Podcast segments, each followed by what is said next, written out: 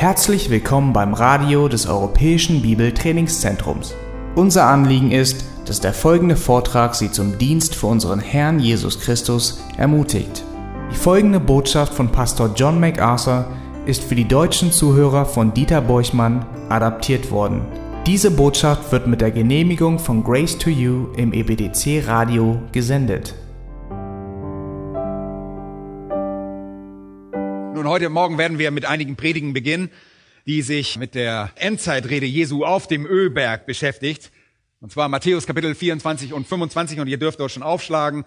Und bei dem Text handelt es sich um eine Predigt, die unser Herr vor seinen Jüngern auf dem Ölberg hielt. Und das Thema dieser großartigen Predigt ist das Kommen Jesu Christi. Es ist eine Predigt unseres Herrn über seine Wiederkunft und das Ende der jetzigen Weltzeit und die Errichtung seines Reiches.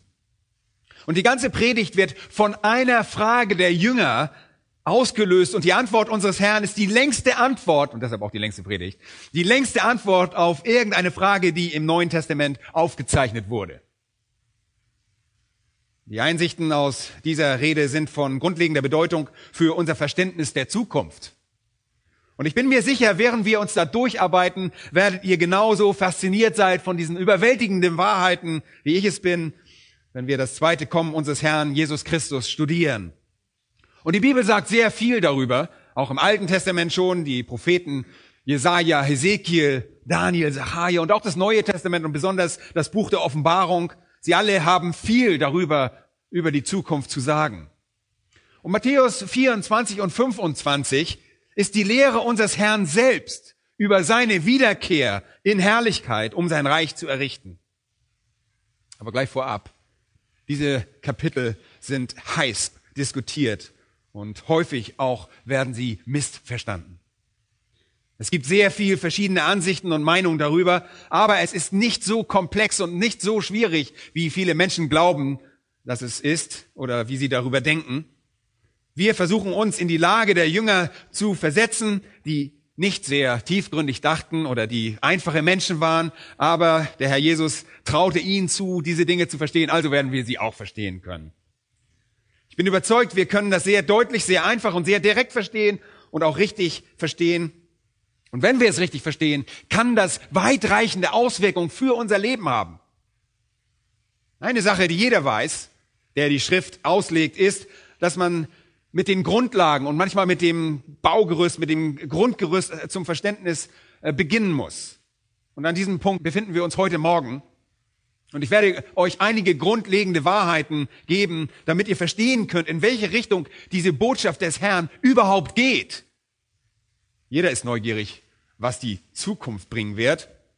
Und aus dem einen oder anderen Grund will jeder irgendwie die Zukunft sehen. Und wir würden gerne wissen, was wir nicht wissen. Und fast jeder würde gerne wissen, was sein Leben in der Zukunft, wie es aussehen wird.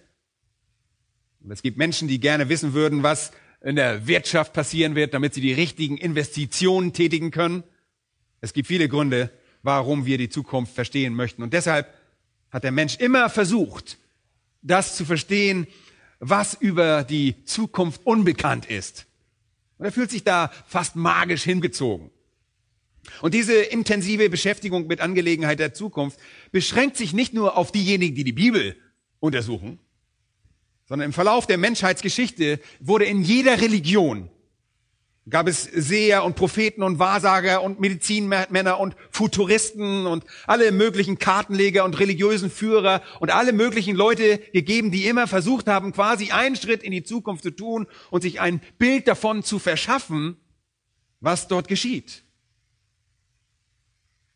Man hat dann versucht, den Bericht zu erstatten, damit die Menschen besser mit der Gegenwart klarkommen, indem sie etwas von der Zukunft verstehen. Und die Juden zur Zeit Jesu waren nicht anders. Auch sie wollten etwas über die Zukunft wissen. Und sie hatten ihre Gründe dafür. Besonders waren sie es leid, unterdrückt zu sein. Sie waren es leid, irgendeiner sie beherrschenden Nation zu unterstehen. Sie waren in jedem Sinne ein ehrbares Volk und sind es immer noch. Die jüdische Linie der Menschheit ist wirklich eine ehrbare Linie von Menschen. Sie sind ein Volk, denen es an nichts mangelt, was zur Autonomie erforderlich ist. Wisst ihr, sie sind kein Volk, das sich nicht selbst regieren kann.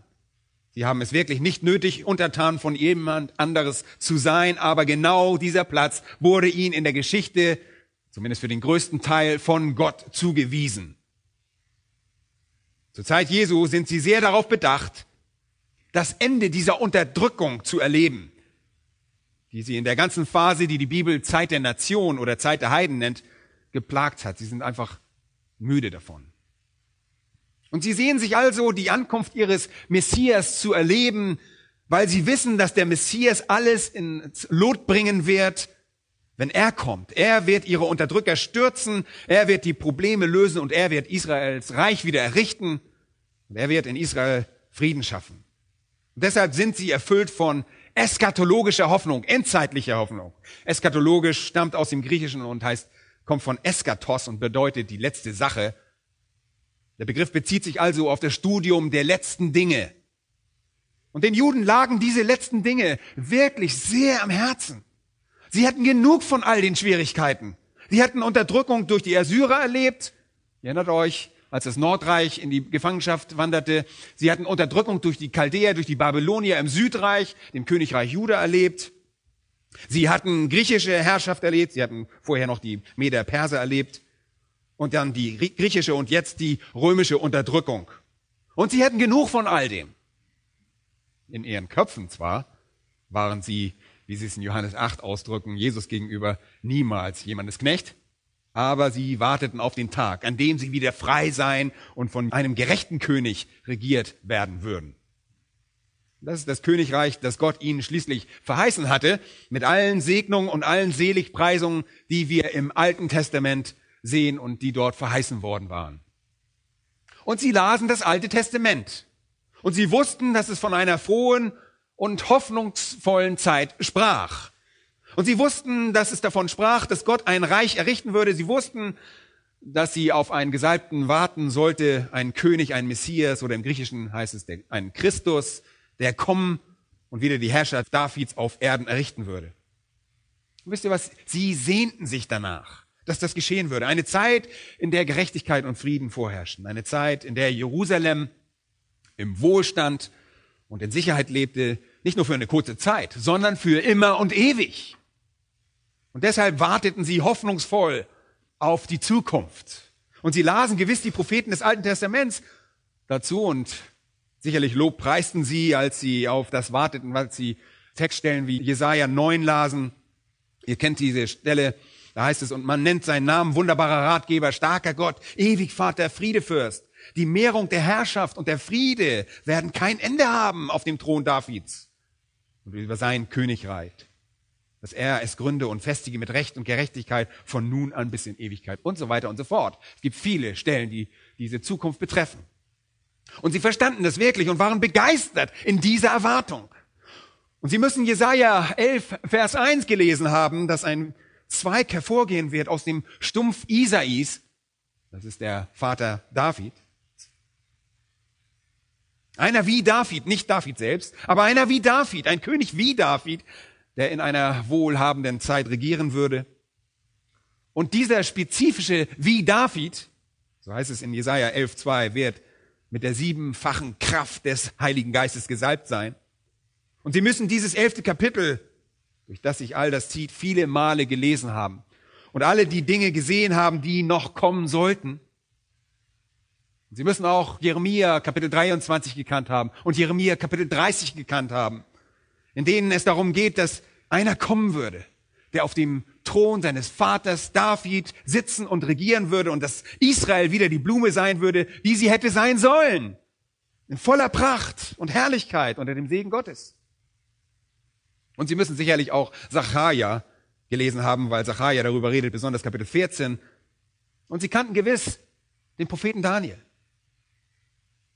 Sie müssen gewusst haben, dass es in Daniel eine Verheißung einer großen Vernichtung am Ende gab, aber dass diese Vernichtung nicht das Ende sein würde, weil ein Stein kommen würde, der sich ohne Zutun von Menschenhänden losriss und das ewige Reich auf Erden richten würde. Sie waren sich sehr wohl bewusst darüber, was die Propheten zu sagen hatten. Und zu dem Zeitpunkt also, als Jesus lebte, existiert in den Köpfen der Juden ein deutliches Bild über diese endzeitlichen Ereignisse. Und sie hatten im Prinzip die Lehren des Alten Testaments aus Daniel, Zachariah und all die alten testamentlichen Propheten genommen und sie mit der Lehre Hesekiels auch noch zusammengefügt, um ein, sich ein Gesamtbild zu malen, wie die Dinge am Ende sein würden. Und wir sehen, wie diese Eskatologie in den Schriften jener Zeit zum Ausdruck kommt. Nun, wenn ihr die nicht biblischen Texte aus der Zeit Christi lest, ich weiß, das tut ihr nicht so oft, aber wenn ihr das tut, dann vermitteln diese genau die Erkenntnisse über die Gedanken der Juden aus eben jener Zeit. Und das ist sehr wichtig über den Hintergrund für unseren Text, wenn wir jetzt in Matthäus 24 einsteigen. Was war nach der Vorstellung der Juden das Ende dieser Weltzeit? Wie würde nach ihrer Vorstellung die Ankunft des Menschensohnes oder des Christus aussehen? Wie stellten sie sich das Gericht vor? Welche Ereignisse erwarteten sie?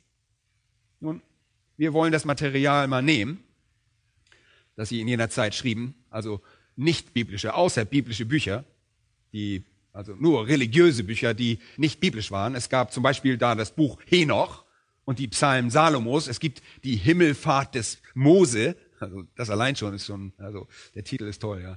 Also dann das Buch der Jubiläen, die Himmelfahrt des Jesaja. Also die müssen es mit der Himmelfahrt gehabt haben. Das vierte Buch Esra, die Apokalypse des Baruch und das Buch der Geheimnisse des Henoch, die sibyllinischen Orakel, verschiedene religiöse Bücher dieser Art, die nicht von Gott gehaucht sind. Die sind also nicht von Gott verfasst. Nicht, dass ihr euch irgendwelche äh, Dinge jetzt vorstellt, die Gott gesagt hat. Er hat er nicht gesagt. Sie stammen von Männern, die ihre religiösen Einstellungen zum Ausdruck bringen. Und sie zeigen uns die Gedanken der Juden zu der Zeit. Sie sagen uns, was die Juden zu jener Zeit dachten. Wir sehen, dass viele dieser Bücher von diesen endzeitlichen Dingen beherrscht sind, von Dingen der Zukunft. Und wenn man diese Bücher betrachtet, findet man darin einige sehr faszinierende Auffassungen. Lass mich mal zu einer Quelle führen. Ein deutscher Theologe, Emil Schürer, schrieb am Ende des 19. Jahrhunderts ein Buch mit dem Titel Geschichte des jüdischen Volkes im Zeitalter Christi. Und dieser Mann vertritt nicht unsere Auffassung, er, er hat das nur zusammengestellt, äh, was die Juden zu jener Zeit glaubten. Und das ist sehr faszinierend. Und er extrahiert das aus ihrer zeitgenössischen Literatur heraus, aus dem, was sie schreiben. Erstens sagt Schürer, glaubten die Juden, dass es vor der Ankunft des Messias eine Zeit großer Bedrängnis geben würde. Bevor der Messias also kommt, würde es eine Zeit der Wehen geben.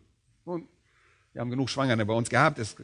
eine Frau bekommt Wehen unmittelbar, bevor ein neues Leben aus ihrer Gebärmutter hervorkommt.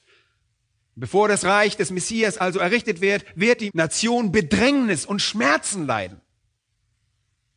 Und sie hätten diese Einsicht einfach aus dem 14. Kapitel des Buches Jesaja ableiten können, denn im Prinzip steht genau das dort.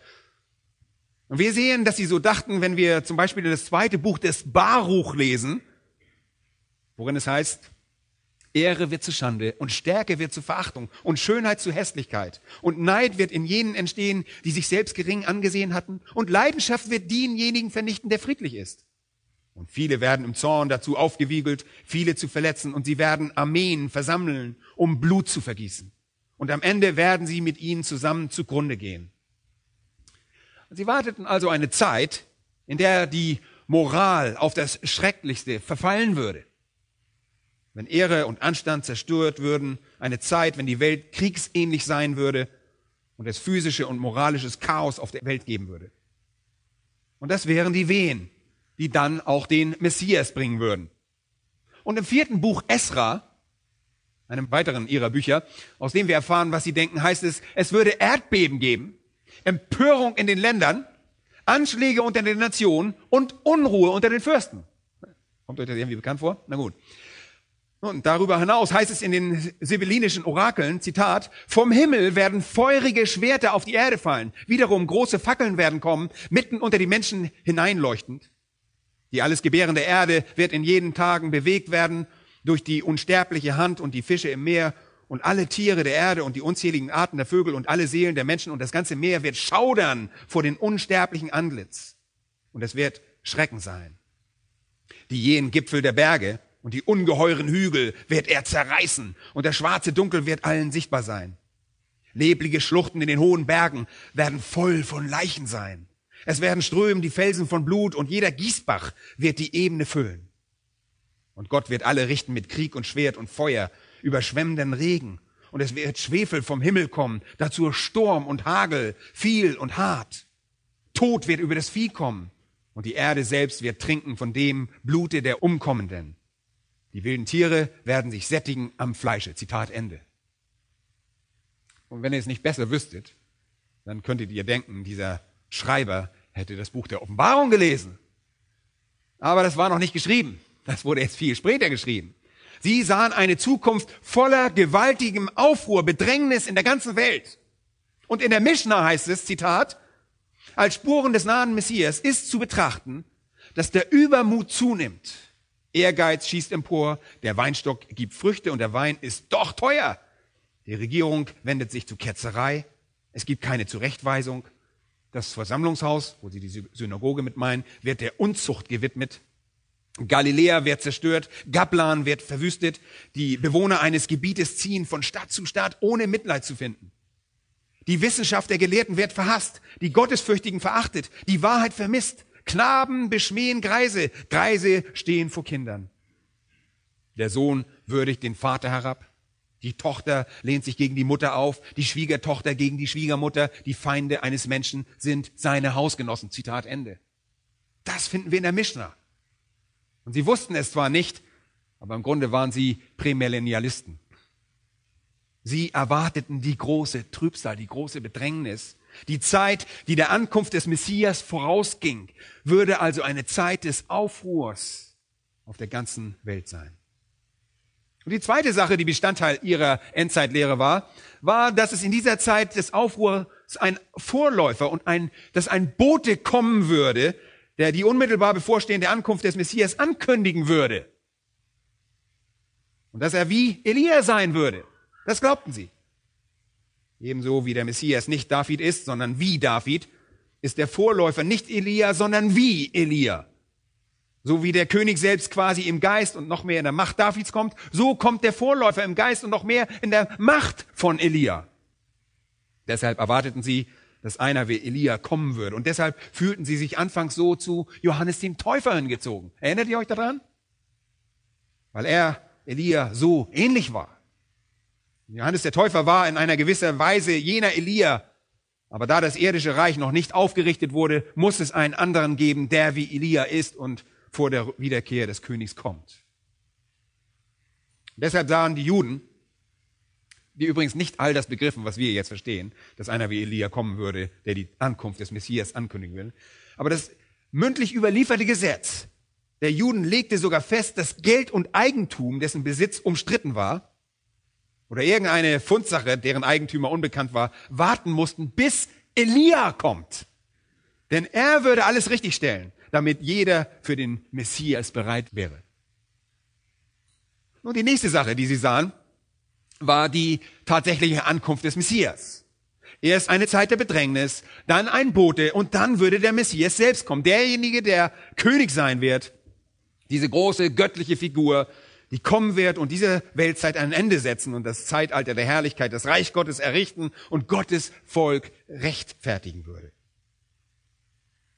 Die nächste Sache, und das ist immer noch laut Schürer, in ihrer Eschatologie war, dass die Nationen sich verbünden und versammeln würden, um den Messias zu bekämpfen. Erstaunlich.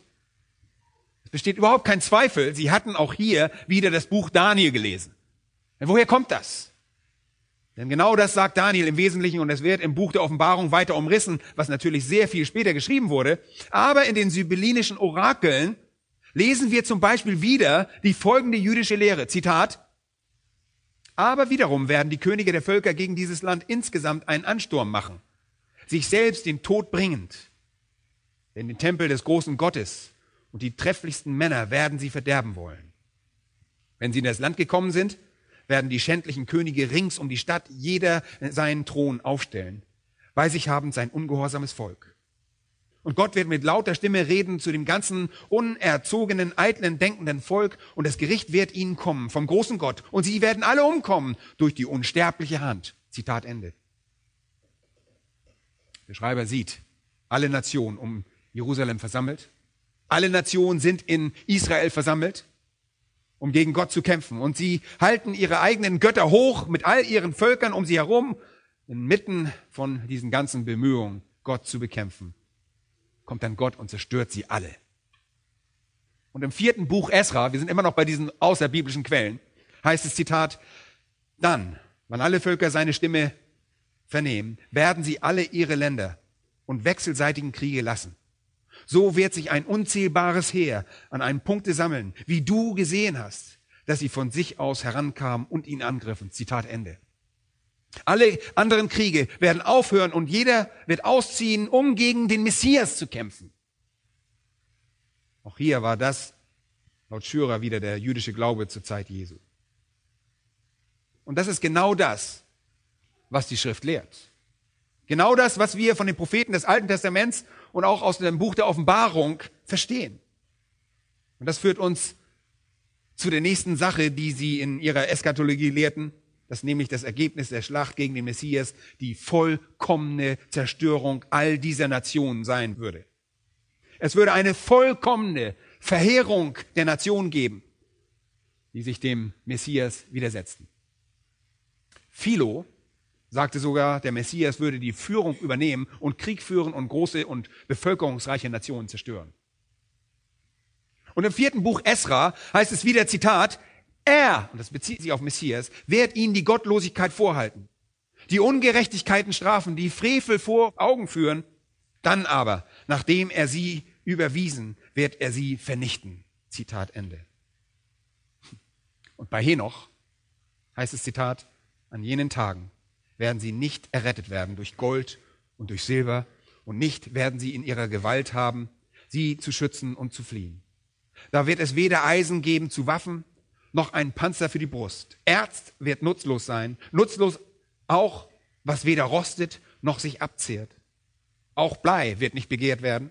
All diese Dinge werden verworfen werden und untergehen von der Erde. Zitat Ende. Mit anderen Worten, er wird kommen und alle feindlichen Nationen zerstören, sodass ihre Rüstung und all die Dinge, die sie zu ihrem Schutz verwenden, vollkommen nutzlos sind. Und vergesst nicht, ich gebe euch hier nicht eine zeitgenössische Ansicht des Prämillennialismus wieder, sondern das ist die Betrachtung und die Sichtweise der Israeliten zu ihrer Zeit. So haben die Israeliten ihre Zukunft gesehen. Sie sahen zunächst die Bedrängnis kommen, dann glaubten sie, dass der Messias kommen würde, der Vorläufer des Messias, dann würde der Messias selbst kommen und wenn er kommt, wird er die Nationen bekämpfen und sie auf verheerende Weise besiegen. Und dann glaubten sie, das nächste Ereignis wäre die Wiedererrichtung Jerusalems. Das wäre die Rundumerneuerung von Jerusalem, die Läuterung jener Stadt, damit sie das Jerusalem des großartigen Jahrtausends wäre, das Jerusalem, das großartige Reich des ewigen Königs sein würde. Henoch drückt das im Buch Henoch folgendermaßen aus, Zitat, alle seine Säulen werden neu sein, neu und sein Elfenbein neu und stärker als das erste alte, welches er herausgebracht hatte. Zitat Ende. Und so steht es da. Und so haben sie diese Erneuerung des gesamten Jerusalems gesehen. Das nächste Ereignis, das sie dann sahen, war, dass die Juden in der Zerstreuung, die überall in der Zerstreuung war, wieder zusammengeführt würden. Sie würden wieder in die Stadt Jerusalems zusammenkommen und bis heute ist das Bestandteil des täglichen Gebets der Juden.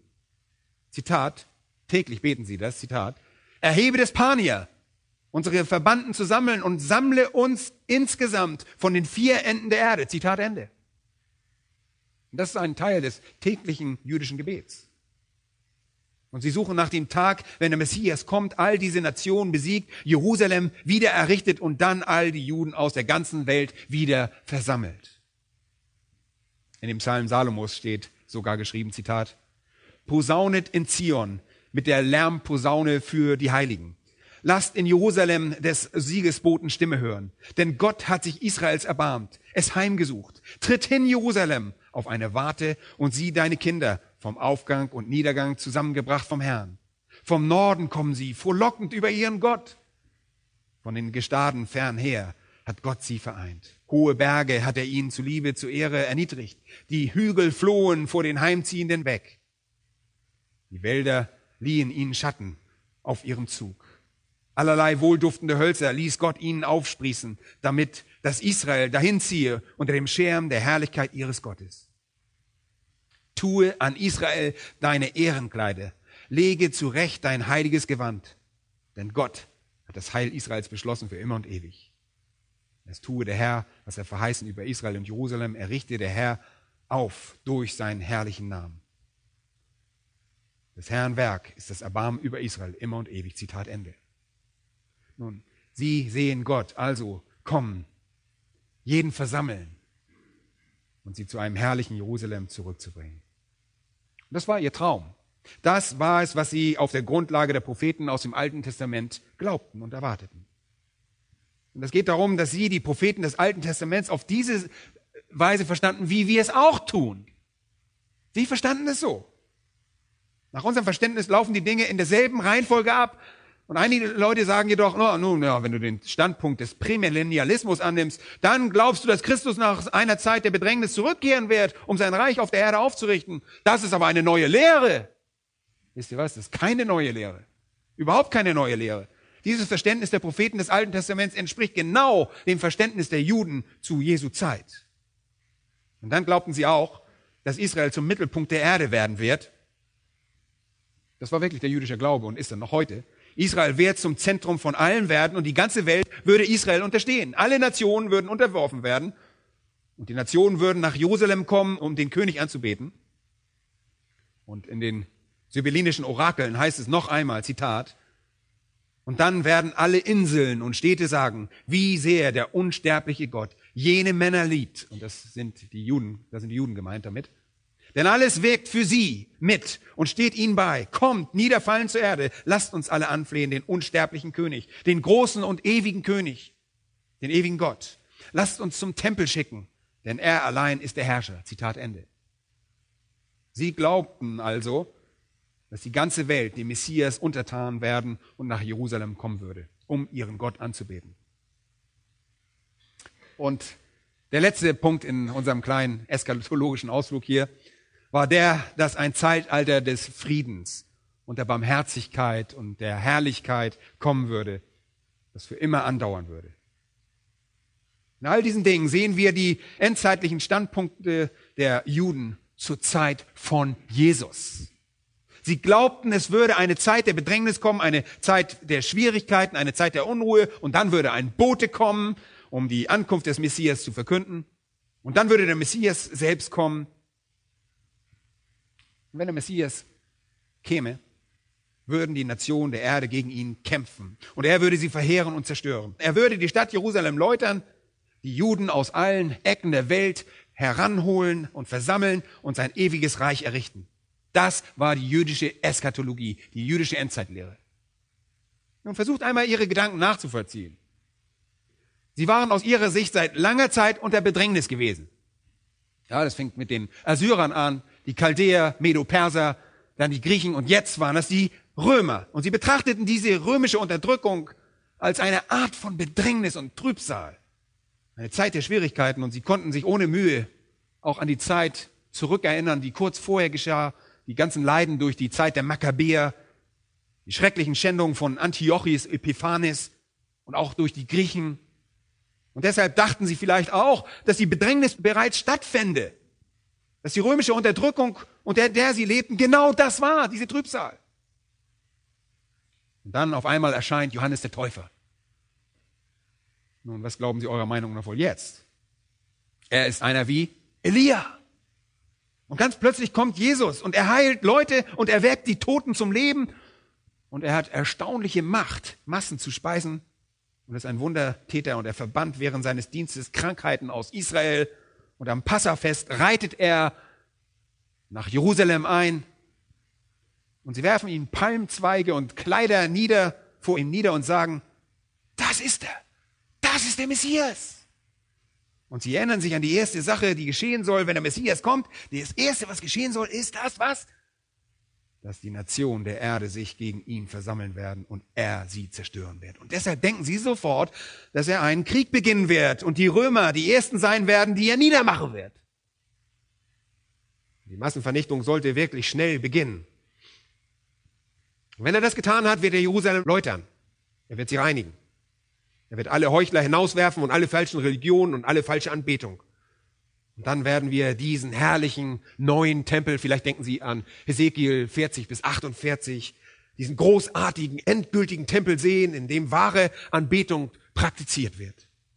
Und dann wird er alle Juden aus der ganzen Welt versammeln und das ewige Reich errichten. Also wenn wir uns jetzt Kapitel 24 in Matthäus zuwenden, wisst ihr also, was im Kopf dieser Jünger vor sich geht. Okay? Es sind derartige Gedanken, die sie im Kopf hatten. Wie es scheint, stellt die Sache sich für sie sehr deutlich dar. Und vielleicht sagt ihr jetzt, aber was ist mit dem, was Jesus sagt über seinen Tod? Hat er nicht gesagt, dass Jesus sterben muss und dass das Weizenkorb in die Erde fallen muss, sonst bleibt es allein? Wie steht es mit, mit all dem? Nun, das passte alles nicht in ihr Verständnis. Das passte nicht zusammen. Es ist nicht Bestandteil ihrer Endzeitlehre. Und ihr seht, dass sie damit nicht umgehen können und deshalb ablehnen. Und sie sagen immer wieder, nein, nein, nein, das kann nicht sein, dass du sterben musst. Auf keinen Fall, du sollst nicht sterben. Und sie begreifen den Tod Jesu nicht. Und sie begreifen nicht mal die Auferstehung. Ja, sie begreifen nur, dass eine Herrlichkeit kommen soll. Und das ist alles, was sie verstehen. Versteht ihr das?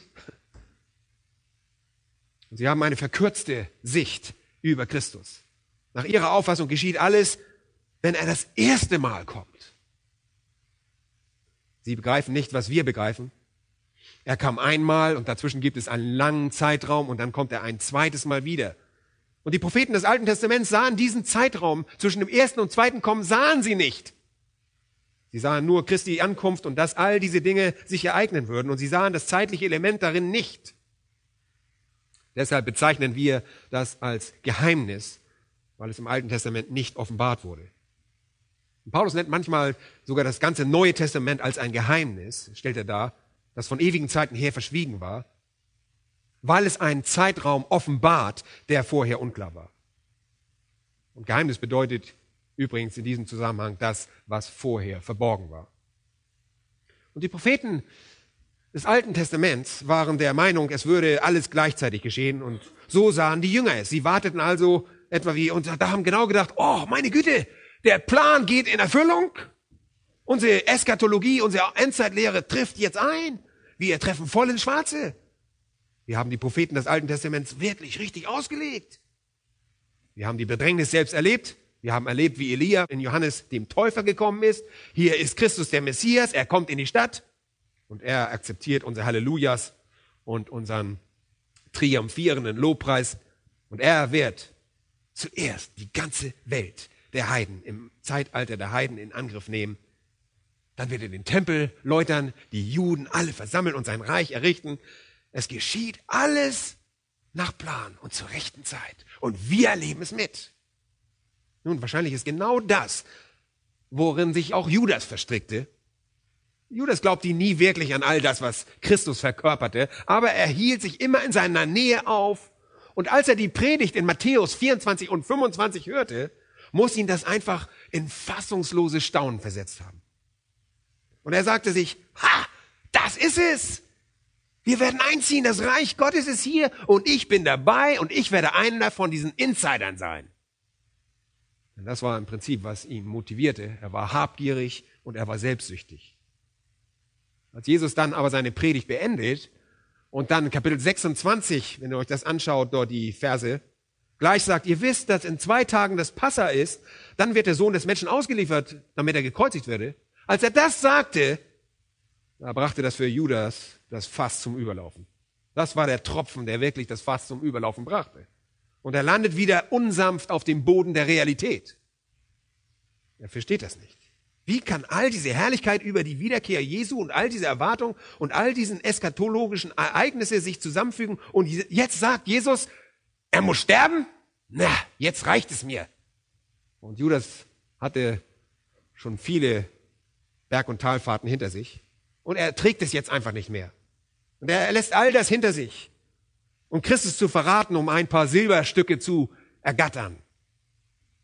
Aber bis dahin hält er sich irgendwie daran fest weil er voller Erwartung ist und die Endzeitrede Jesu auf dem Ölberg muss jene Erwartung gesteigert und verstärkt haben.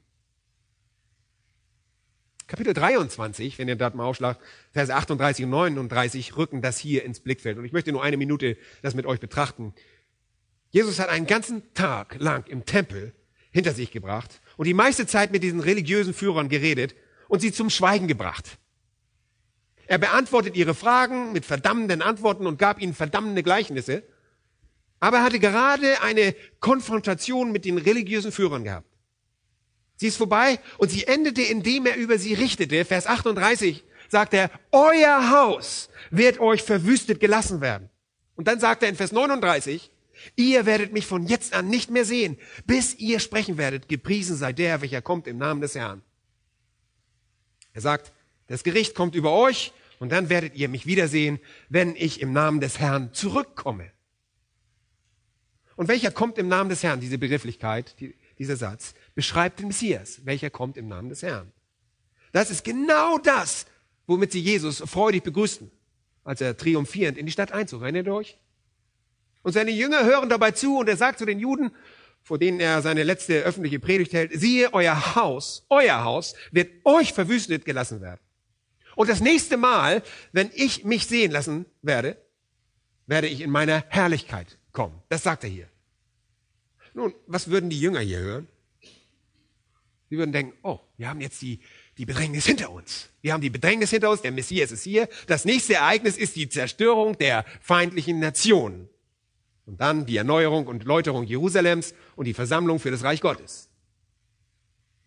Und wenn Sie ihn also sagen hören, ich werde euer Haus erneuern, oder zerstören und erneuern, dann werde ich wiederkehren. Das, so hören sie auf einmal. Dann denken sie wirklich, alles läuft nach Plan. Und was sie hierbei natürlich erwarten, ist die Zerstörung der Nationen, die sie bekämpfen. Okay? Vergesst nicht, er hat sein letztes Gericht über die Nation Israel gesprochen. Aber in den Gedanken der, der Jünger löst er lauter Fragen der folgenden Art aus. Ist es das, worauf wir gewartet haben? Ist es das? Und dann taucht in Vers 3 folgende Frage auf. Sage uns, wann wird dies geschehen?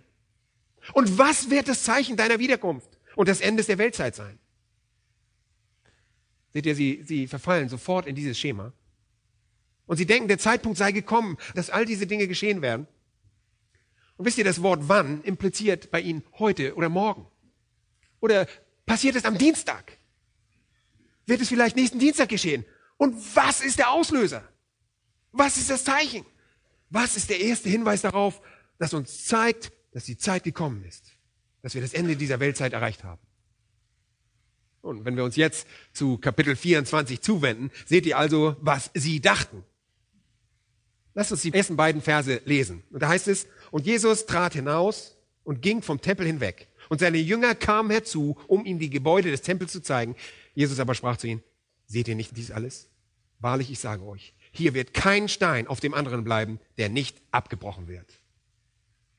Und sie verlassen gerade hier den Tempel. Und er hat gerade gesagt, euer Haus ist verwüstet, nicht meines Vaters Haus, wie er es einst nannte, nicht mein Haus, sondern euer Haus. Es ist jetzt euer Haus, weil Gott es verlassen hat. Ikabot. Ikabot bedeutet ohne Herrlichkeit.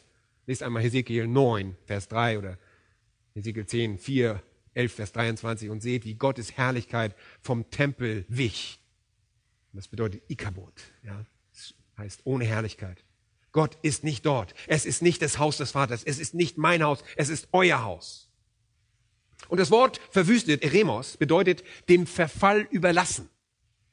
Dem Verfall überlassen. Dieser Ort wurde verlassen. Gott hat ihn verlassen. Er ist verflucht, dem Verfall hingegeben.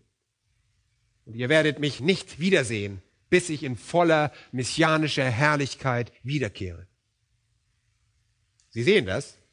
Aber als sie gehen, haben sie eine wirklich schwierige Frage, die ihnen zu schaffen macht. Und sie sind einfache Leute vom Land und sie betrachten diesen gewaltigen Tempel, der als mehr als nur ein Gebäude besteht und von einer Mauer umgeben ist. Er befindet sich auf dem Gipfel eines Berges. Und ich weiß, einige von euch waren schon mal dort. Aber eins müsst ihr verstehen, der Tempel befand sich auf dem Gipfel eines Berges. Und direkt darauf befand sich eine große, flache Ebene. Und auf diesem Berg gab es eine große Mauer, die ihn umgab. Und innerhalb dieser Mauer befanden sich verschiedene Gebäude, die Bestandteil der Tempelanlage waren. Und all das wurde durch eine Stützmauer umgeben. Und diese Stützmauer ging ringsherum und hielt den ganzen Hügel quasi zusammen. Und um diese Stützmauer liefen dann die Mauern der Tempelanlage obendrauf. Wenn ihr also ganz oben auf der Mauer wart, so war es bis nach unten, wo der Tempelberg sich befand, bis zum unteren Ende der Stützmauer außen, eine gewaltige Entfernung, besonders an der südöstlichen Seite. Das Ganze war eine riesige Anlage. Es war vielmehr eine Festung als alles andere. Und als die Jünger also in der Dämmerung mit Jesus diesen Ort verlassen, sind sie einfach überwältigt davon.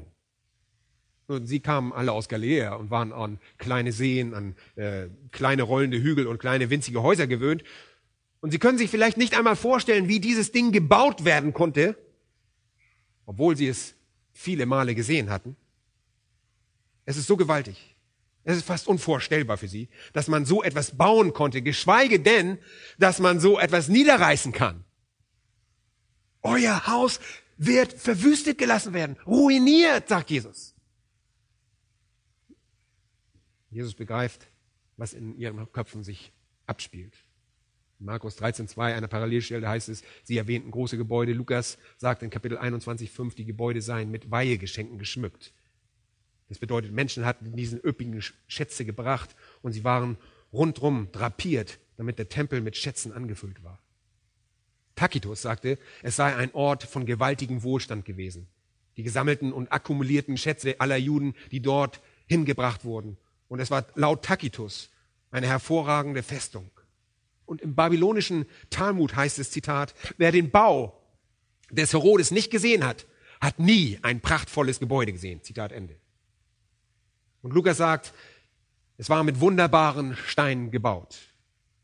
Wenn ihr den Tempel ein wenig studiert, ist das wirklich unglaublich. Und Herodes war der Bauherr. Herodes war übrigens kein Jude, sondern ein Idumäer. Und das hatten die Juden immer im Hinterkopf, dass der Tempel von ihm gebaut wurde. Und sie hofften, dass der endgültige Tempel nicht von jemand gebaut würde, der kein Jude ist. Aber dennoch hatte Herodes ein ziemlich beeindruckendes Gebäude gebaut. Und einige der Steine waren zwölf Meter lang, vier Meter tief und drei Meter hoch. Und sie wogen fast bis zu 100 Tonnen. Das ist ein Stein aus einem Stück gehauen und transportiert. Wie sie es schafften, einen solchen Stein ja, wirklich bis zu 100 Tonnen. Einige Steine sollten bis 25 Meter Länge gehabt haben. Wie sie die transportiert haben und einige von diesen Steinen haben sie 60 bis 90 Meter entfernt äh, transportiert und stapelten sie einfach eine auf dem anderen, um auf diese Stützmauer aufzubauen. Das ist unglaublich. Das war ein enormes Unterfangen. Und man sagt, dass einige dieser Steine so groß waren, dass äh, ja 25 Meter, könnt ihr euch vorstellen? Äh, unglaublich wie man so ein Ding überhaupt bewegen kann. Das ist selbst heute ein riesen, Riesending. Und die Jünger gehen hinaus, sehen sich das an und sagen, wie soll dieser ganze Ort einstürzen? Wie soll ein geschäftiger Ort, der Mittelpunkt des Lebens ist für uns, verwüstet und dem Ruin überlassen werden? Wie kann das je geschehen? Und sie verlassen also den Tempel, kratzen sich am Kopf ja, und äh, wundern sich, wie die Verwüstung je vonstatten gehen soll. Aber laut ihrer Eschatologie wird das so geschehen. Und es wird einen Tempel geben, der von Hesekiel in Kapitel 40 bis 48 beschrieben wird. Und an den sie wahrscheinlich denken. Sie wissen einfach nur nicht, wie das geschehen kann. Und so sagt Jesus in Vers 2, seht euch all diese Dinge an. Seht euch all diese Gebäude an. Und er liest ihre Gedanken und er weiß genau, was sie denken und sie kommen nicht einmal zu der Frage. Er sagt, ja, seht sie euch an. Und dann hört auf Folgendes. Wahrlich, ich sage euch, hier wird kein Stein auf dem anderen bleiben, der nicht abgebrochen wird. Und jetzt könnt ihr euch nur vorstellen, wie ihre Kinnladen herunterklappen. Ich meine, sie verstehen nicht einmal, wie die Steine dort hinaufgeschafft wurden, geschweige denn, wie man sie irgendwie runterbringen könnte. Der Bau ist so gewaltig und ich habe dort am Fundament gestanden, selber am westlichen Seite und an der südlichen Seite. Ich bin einmal ganz rumgelaufen um dieses Fundament. Es ist einfach überwältigend. Und diese Ecksteine sind dort an diesen vier Ecken des Tempels. Und sie sind dort seit der Zeit Christi und sehen nicht so aus, als ob sie irgendjemand bewegen könnte. Und vielleicht fragt ihr jetzt, Moment mal, wieso sind sie denn noch da? Widerspricht das denn sich nicht? wenn sie noch dort sind? Nein, überhaupt nicht. Denn das sind die Steine, die die Stützmauer ausmachen. Nicht die Steine des Tempels und des Heiligtums oder der Mauer, die diesen umgeben. Das sind die Steine der Stützmauer, die den Berg dort befestigen. Und wenn man diese Stützmauersteine wegnehmen würde, würde der ganze äh, Tempelberg auseinanderfallen. Aber es reicht hier einfach zu sagen, dass Jesus sagte, die Steine an jedem Ort würden einfallen, kein Stein würde auf dem anderen bleiben. Und genau das geschah. Wenn ihr den Geschichtsschreiber Josephus lest, beschreibt er, wie die Anlage dem Erdboden gleichgemacht wurde, dass ein Besucher dort nie wissen würde, dass jemals jemand dort gelebt hätte. Die Römer haben die ganze Anlage niedergerissen, weil sie wussten, weil sie wussten, wenn sie die Israelis besiegen wollen, dann müssen sie ihr ganzes religiöse Orientierung zerstören. Und das war im Tempel. Und genau das taten sie. Und so sagt Jesus in seiner sehr wichtigen Aussage, sie würden niedergerissen werden. Hier wird kein Stein auf dem anderen bleiben. Und dieses Wort kein bleiben ist eine doppelte Verneinung. Keiner auf dem anderen. Es wird so verlassen und zerstört und verwüstet sein. Und genau das geschah. Oh, denken Sie sich. Das wird langsam wirklich aufregend. Jerusalem wird erneuert werden. Hier ist es. Die Bedrängnis, den Teil haben wir unter uns. Der Vorläufer ist bereits hier. Der Messias ist hier. Er hatte seinen triumphalen Einzug gehalten, hat sich zu erkennen gegeben. Und jetzt können wir die Läuterung sehen, die Erneuerung des Tempels. Und damit natürlich auch der Stadt. All das muss in ihren Köpfen vorgegangen sein. Und als sie jeden Ort verlassen, schweren diese Gedanken in ihren Köpfen. Und deshalb sind sie voller Hoffnung. Sie gehen an der Rückseite des Tempels hinüber über das Kidron-Tal auf die östliche Seite, dann dem Ölberg nach oben. Und das ist ein ganz schöner Aufstieg. Wenn man dorthin äh, hinaufklettert, dann will man sich erstmal ausruhen. Sie steigen ganz bis nach oben hinaus. In Markus erfahren wir, dass äh, es dann Jakobus, Petrus, Johannes und Andreas waren, die engsten vier der zwölf, die diese Frage für den Rest formulierten. Und als sie oben ankamen, setzten sie sich hin. Und ihr könnt euch das so richtig gut vorstellen. Besonders wenn man da war natürlich. Wie sie dort sitzen, während im Westen die Sonne untergeht. Und das ist wirklich ein atemberaubender Anblick. Wenn man im Westen die Sonne untergeht in Jerusalem, das ist eines der schönsten Bilder in der Welt, auf dem Ölberg sitzend und den Sonnenuntergang über den weißen Häusern Jerusalems zu beobachten, die heute noch aus demselben Kalksandstein, aus dem Kalkstein gebaut werden wie damals. Und in vielen Fällen ist die Architektur noch fast dieselbe. Nur zu jener Zeit glitzerten im letzten Abendrot nicht der Felsendom und die Al-Aqsa-Moschee, sondern der viel größere und prunkvollere Tempel mit Gold obendrauf. Und sie hätten auf dem Berg gesessen und auf diese riesige Anlage geblickt. Und sie hätten gedacht, das ist es, Leute. Jetzt wird sich alles erfüllen. Es wird alles auf einen großartigen Höhepunkt hinauslaufen. Wir leben in diesem Moment der Herrlichkeit in der Geschichte Israels. Und mit dieser Frage in ihrem Herzen nähern sie sich, also Petrus, Johannes und Jakobus und Andreas, wie wir es in Markus lesen. Also diese vier kommen stellvertretend für den Rest der Jünger. Und Vers 3 heißt es, als er auf dem Ölberg saß, traten die Jünger allein zu ihm. Also die vier. Kein öffentlicher Dienst mehr, es ist keine öffentliche Predigt. Und sie fragten, sage uns, wann wird das geschehen? Was meinten sie mit dies? Oh, die Dinge, von denen Jesus gerade gesprochen hatte. Das Niederreißen des Tempels, die Verwüstung des Tempels, Vers 38, die Wiederkehr im Namen des Herrn, Vers 39. Sie sahen all das als ein Ereignis. Der Tempel wird niedergerissen, die Stadt wird verwüstet, der Messias kommt in seine Herrlichkeit. Und darin sehen sie das Gericht, das er über die Nationen fällen wird, welche ihn bekämpfen. Und sie sehen die erneute Versammlung des Volkes Israel aus der ganzen Welt, das Ende der jetzigen Weltzeit und die Errichtung des Reiches Gottes. Also sagen sie, wann werden all diese Dinge geschehen? Und was wird das Zeichen deines Kommens und des Endes der Weltzeit sein?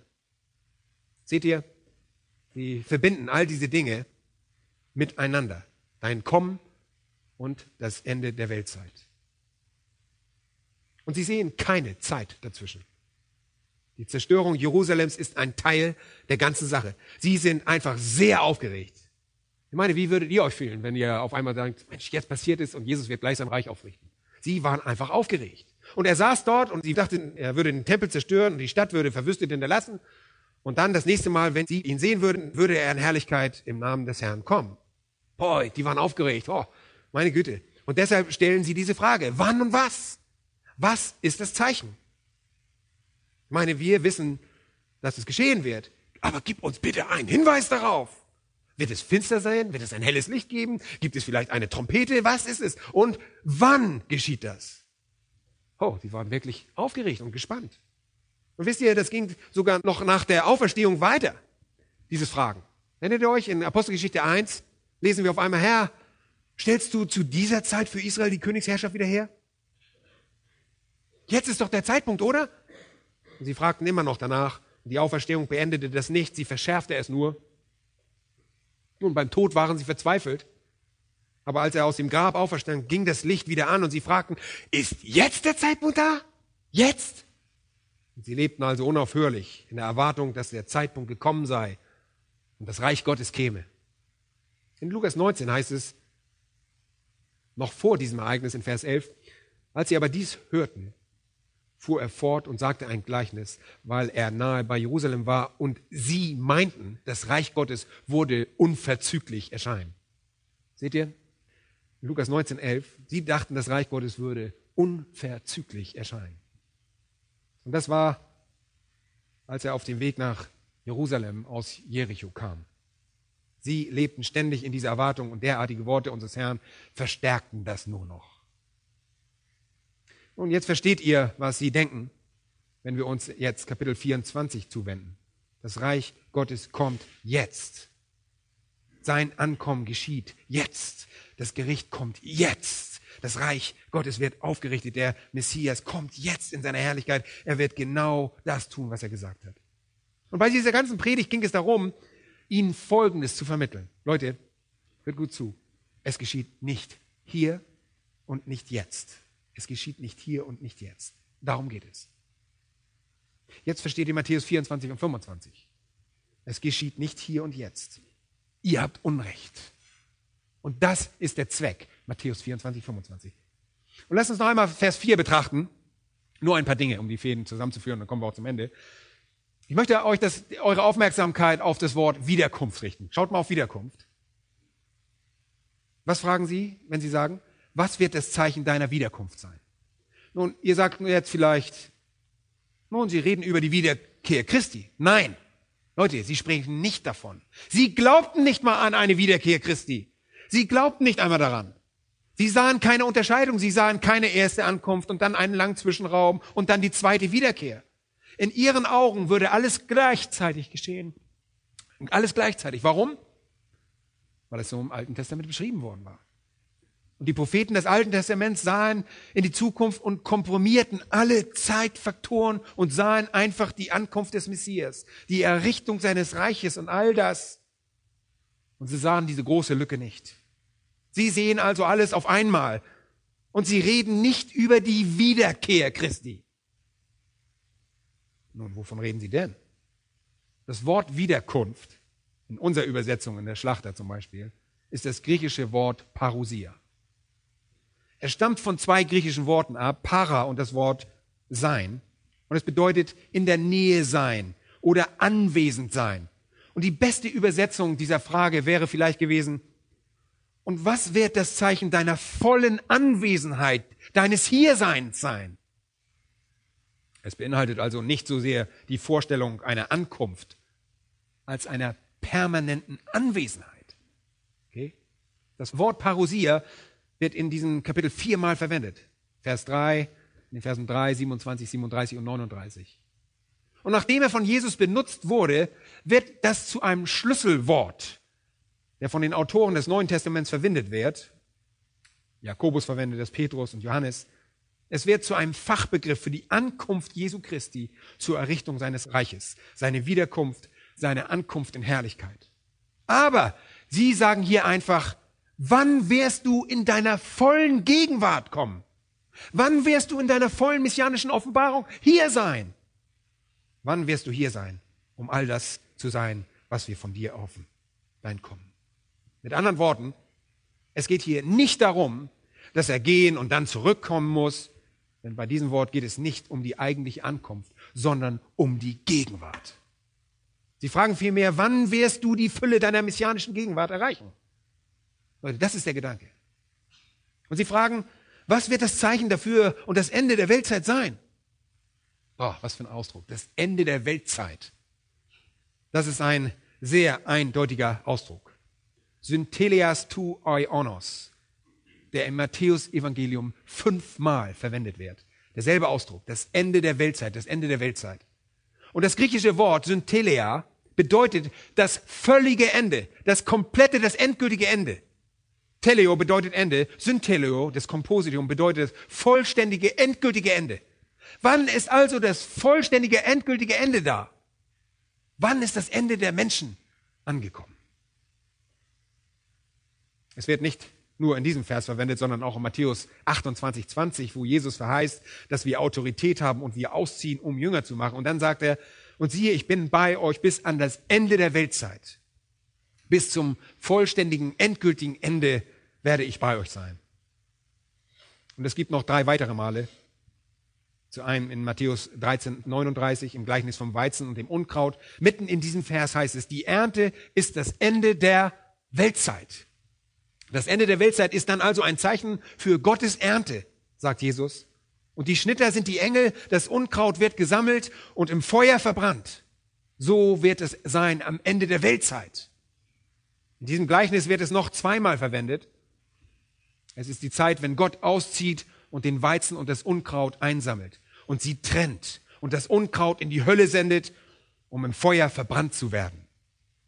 In Vers 42 heißt es, und die Engel werden sie in den Feuerofen werden, dort wird es heulen und das Zähneknirschen sein.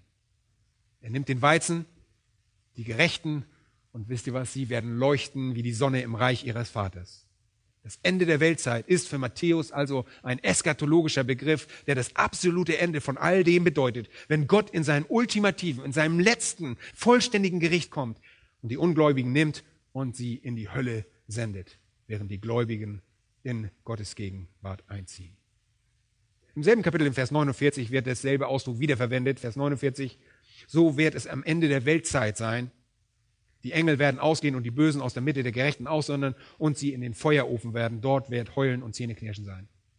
Auch hier wird wieder der Begriff Ende der Weltzeit verwendet, wenn der Herr Gut und Böse trennt. Dort wird ein großes Netz ausgeworfen, um Fische zu fangen, so wie der Fischer ein Netz mit allen möglichen Fischen einzieht und dann sortiert, was er braucht und was er nicht braucht. So wird Gott das tun am Ende der Weltzeit. Das geschieht am Ende der Tage, am Ende der Weltzeit. Und die Frage der Jünger hat also mit dem Ende der Weltzeit zu tun. Es ist eine Art von ultimativer Frage. In Matthäus 24 stellen sie ihm also eine Frage über endgültige Dinge. Wann kommt der Messias in seiner vollen Gegenwart und Herrlichkeit? Wann wird das Endgültige, vollständige, komplette, totale Gericht stattfinden, wenn die Gottlosen verdammt und die Hölle gesandt werden? und die Gerechten in die Herrlichkeit des Reiches Gottes einziehen. Wann wird es sein? Und nach welchen Zeichen sollen wir Ausschau halten? Das wollten sie wissen. Das ist ihre Frage. Und alle Ereignisse bis zu diesem Zeitpunkt deuten auf ihre Gedanken hin, die zu dieser Frage geführt haben. Und die Antwort, die beginnt in Vers 4. Ab Vers 4 beantwortet er ihre Frage. Und ihre Frage hat mit dem vollständigen Kommen Christi und dem Ende der Weltzeit zu tun. Und das ist die Frage, die er beantwortet. Er sagt von jetzt an nichts über die Zerstörung Jerusalems. Das war außerhalb der Endzeitrede auf dem Ölberg in Vers 2, bevor die Frage überhaupt gestellt wurde. Das Gericht über Jerusalem war für jenen Zeitraum in der Geschichte, für jene Zeit und jenes, jenes ungläubige, gottlose, Christus ablehnende Volk. Und es ist nur ein kleines Beispiel der Art von Gericht, das Gott am Ende der Weltzeit bringen wird, wenn der Messias in voller Herrlichkeit und voller Gegenwart kommen wird. Und er sagt Folgendes zu ihnen. Was ihr gesehen habt, ist nicht das Ende der Weltzeit. Was ihr gesehen habt, geht nicht dem vollständigen Kommen des Messias in Herrlichkeit voraus. Ich werde euch zeigen, worin die Zeichen seines vollständigen Kommens bestehen. Ich werde euch zeigen, worin die Zeichen seiner Wiederkunft bestehen. Ich werde euch zeigen, was ein echter Hinweis auf das Ende der Weltzeit ist. Und das ist das Thema der Predigt in der Endzeitrede auf dem Ölberg.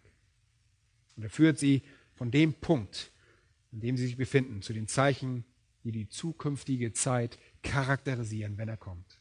Und so versetzt er sie von ihrem historischen Moment in die ferne Zukunft. Eine Zukunft, die noch nicht angebrochen ist. Und er beschreibt alle Ereignisse, die die Wiederkunft des Herrn Jesus Christus begleiten.